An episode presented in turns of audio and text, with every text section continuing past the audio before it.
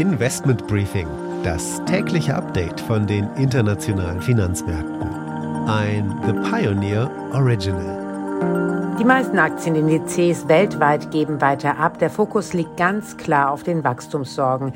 Die Renditen der Renten fallen wieder und auch der Goldpreis steigt. Auch eine Indikation dafür, dass die Investoren verunsichert sind.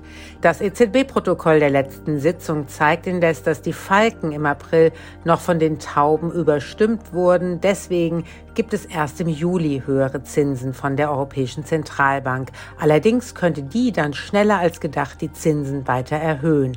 China verhandelt derweil mit Russland über den Kauf von Öl und warnt die USA, nicht so sehr in Taiwan zu intervenieren. Damit einen schönen guten Morgen aus Frankfurt. Schön, dass Sie wieder mit dabei sind. Mein Name ist Annette Weißbach und wir wollen gemeinsam auf die Themen für die Märkte schauen.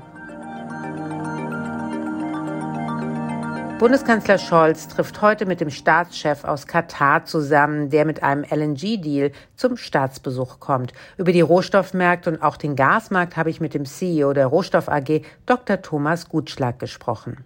Russland ist auch ein großer Metallexporteur. Aber schlimmer wäre es, wenn die Exporte von China in irgendeiner Form sanktioniert würden. Denn äh, von chinesischen Metallexporten sind wir in ganz, ganz großem Umfang abhängig, teilweise 100 Prozent.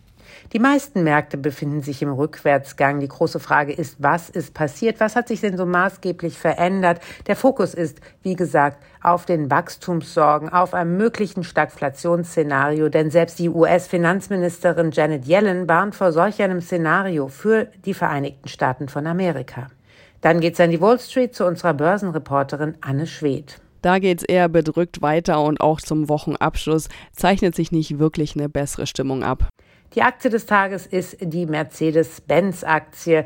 Der Konzern wird immer mehr zum Luxuskonzern. Er geht sozusagen upmarket. Das sind die Themen heute. Die komplette Ausgabe hören Sie als Teil unserer Pionierfamilie.